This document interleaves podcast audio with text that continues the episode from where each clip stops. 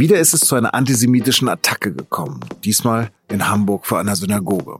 Darüber habe ich mit dem Politikredakteur Ron Steinke gesprochen, der sich bei der SZ um Themen der inneren Sicherheit kümmert. Sie hören auch den Punkt, den Nachrichtenpodcast der Süddeutschen Zeitung. Mein Name ist Lars Langenau. Schön, dass Sie zuhören. Und los geht es nach einer kurzen Werbung. Es gibt viele Gründe, nicht zum Arzt zu gehen. Zu fleißig?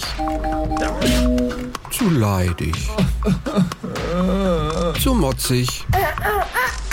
Zu rotzig? Aber nur eine Alternative. Zu Krü. Videosprechstunden mit qualifizierten Ärzten. Krankschreibung und Rezepte auf Smartphone. Bezahlt von deiner Kasse. Krü. Jetzt App laden. Fast ein Jahr ist es her, dass bei dem Angriff auf die Synagoge in Halle zwei Menschen getötet wurden. Die Recherche- und Informationsstelle Antisemitismus Berlin hat im vergangenen Jahr mehr als 1200 antisemitische Vorfälle in Deutschland erfasst. Darunter Angriffe, Sachbeschädigungen, Bedrohung und viele Fälle verletzenden Verhaltens. Jetzt kam es wieder zu einer körperlichen, antisemitischen Attacke.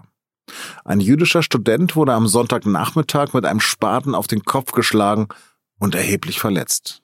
Er war zu der Synagoge im Hamburger Stadtteil Eimsbüttel gekommen, um das jüdische Laubhüttenfest zu feiern. Vor der Synagoge standen Polizisten, die den Täter anschließend überwältigen und festnehmen konnten.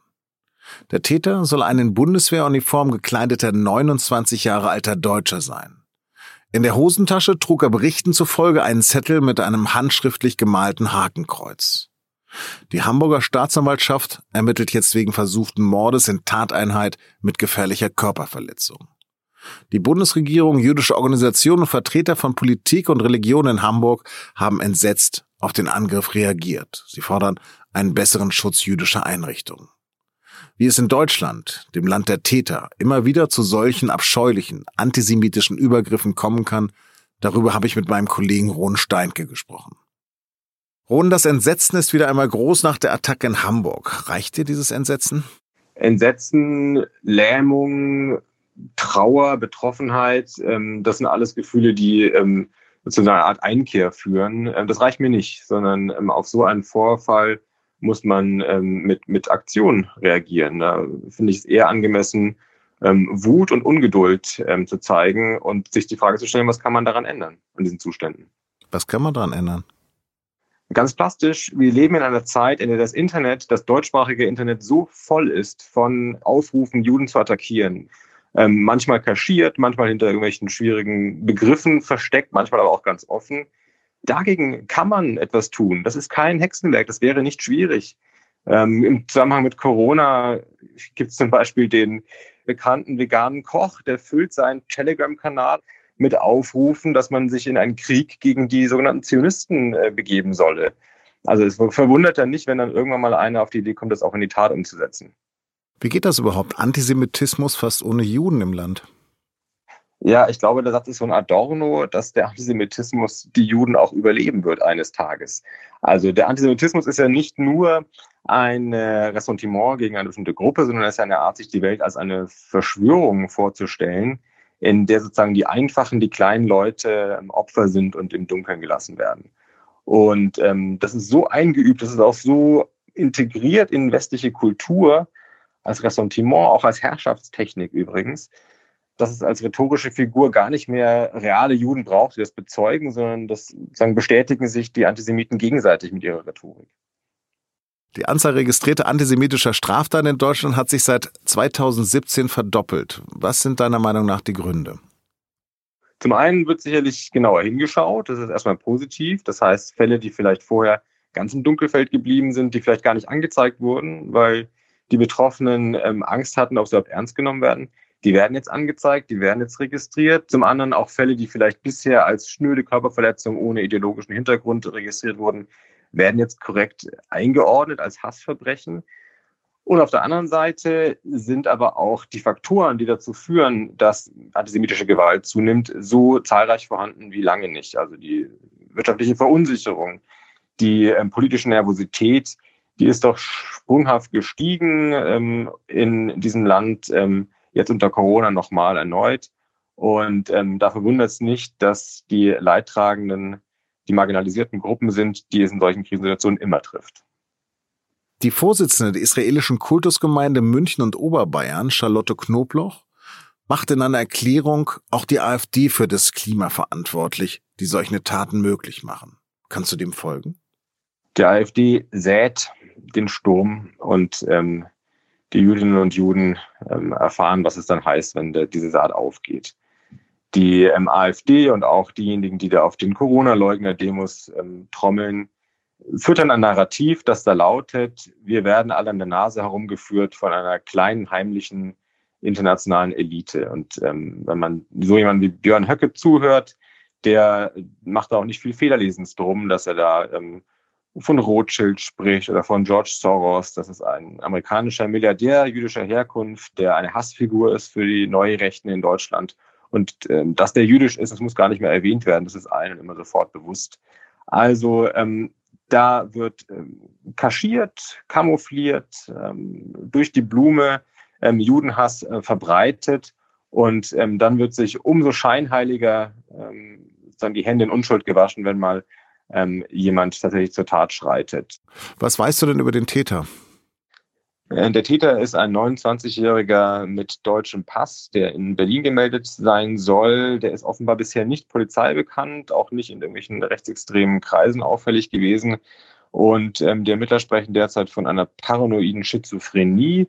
Ähm, solche Fälle hat es öfter gegeben in der Vergangenheit, dass ähm, Menschen, die Terrorattacken gemacht haben, gleichzeitig auch ähm, psychologische Ausnahmesituationen durchlitten haben oder ähm, psychopathologisch behandlungsbedürftig waren. Da wird immer die Diskussion danach geführt, ist das jetzt eine Verharmlosung, wenn man den sozusagen in die Schublade ähm, psychisch auffällig steckt? Entpolitisiert man damit die Tat ähm, zu Unrecht? Ähm, man braucht noch nicht zu vereinfachen. Ich meine eigentlich, dass es durchaus äh, möglich ist, beides zu sehen. Sowohl die Tatsache, wenn es denn so ist, dass der ähm, an einer paranoiden Schizophrenie litt, als auch die Tatsache, dass er natürlich nicht aus Zufall ähm, vor eine Synagoge gegangen ist mit seiner ähm, Problemlage. Warum landen solche Fälle vor Synagogen und nicht vor evangelischen, katholischen oder anderen Einrichtungen? Natürlich ist das Antisemitismus. Ich bin jedes Mal schockiert, dass jüdische Einrichtungen in Deutschland noch geschützt werden müssen. Wird es diese Polizeiwagen für Synagogen eines Tages nicht mehr geben müssen? Dafür müssen wir auf jeden Fall streiten. Das ist die Forderung, die man an die Politik haben muss. Und ich glaube, das ist auch genau richtig, wie du sagst, schockiert zu sein, wenn man sieht, dass eine jüdische Einrichtung, ein jüdischer Kindergarten sogar von Polizei geschützt werden muss. Der Fall in Hamburg führt uns vor Augen, wie bitter notwendig das leider auch wirklich ist. Dass es also nicht eingebildete Gefahren sind, sondern sehr reale. Und ich glaube, das ist genau der richtige Impuls zu sagen, wir akzeptieren nicht, dass das so weitergeht. Wir verlangen von den Sicherheitsbehörden, ähm, zuzupacken, dass sich das ändert. Und ähm, wenn es darum geht, die, die antisemitische Gülle im Netz zum Beispiel ähm, klein zu kriegen oder auch wenn es darum geht, antisemitischen Gewalttaten entschlossen entgegenzutreten, auch sichtbar entgegenzutreten als Rechtsstaat, dann ähm, glaube ich, kann man von einem Staat eine Menge mehr verlangen, als was bisher geschieht. Ron, vielen, vielen Dank. Gerne. Und jetzt noch Nachrichten. Den Nobelpreis für Medizin teilen sich in diesem Jahr die drei Entdecker des Erregers von Hepatitis C, zwei Amerikaner und ein Brite. Wegen ihrer Forschung kann die Infektionskrankheit, die durch ein Virus ausgelöst wird, jetzt geheilt werden, so die Begründung aus Stockholm. Sie haben nämlich die Ursache für Fälle chronischer Hepatitis gefunden und so die Entwicklung neuer Medikamente ermöglicht. Der flüchtige ehemalige Wirecard-Vorstand Jan Masalek soll den philippinischen Geheimdienst benutzt haben, um seinen mutmaßlichen Milliardenbetrug so lange wie möglich zu vertuschen. Dieser Verdacht ergibt sich nach Informationen von SZ, NDR und WDR aus den Aussagen eines Kronzeugen der Münchner Staatsanwaltschaft. Außerdem soll Wirecard auf den Philippinen sogar Schmiergeld an Bankangestellte gezahlt haben, um dort ein nicht vorhandenes Milliardenvermögen vortäuschen zu können. Alle weiteren Infos zu den Kronzeugen und dem Wirecard-Skandal generell finden Sie laufend auf sz.de-wirecard. Nichts Genaues wissen wir über den Gesundheitszustand von Donald Trump. Auch nicht, ob er bereits am Montag ins Weiße Haus zurückkehrt. Allerdings hat der US-Präsident seine Corona-Infektion offenbar erstaunlich schnell überstanden. Am frühen Montagvormittag Ortszeit setzte er innerhalb von wenigen Minuten 18 kurze Tweets ab, in denen er sich lobt. Und alle enden auf der unmissverständlichen Aufforderung Vote. Geht wählen.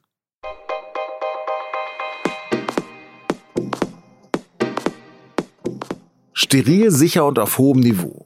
Dieses Angebot hat der Arzt Marc Schmidt aus Erfurt diversen Hochleistungssportlerinnen und Sportlern gemacht. Allerdings bezieht sich dieses Angebot auf Blutdoping. Der Sportmediziner soll seine Methode bei mehr als 20 Athletinnen und Athleten angewendet haben. Jetzt muss er sich vor dem Münchner Landgericht verantworten. Dabei geht es neben Dopingpraktiken in einem Fall auch um Körperverletzung. Über die sogenannte Operation Aderlass sprechen meine Kollegen im Podcast und nun zum Sport. Sie finden ihn wie alle unsere Podcasts unter sz.de-podcast. Das war auf den Punkt. Redaktionsschluss war 15 Uhr. Vielen Dank fürs Zuhören und bleiben Sie uns gewogen.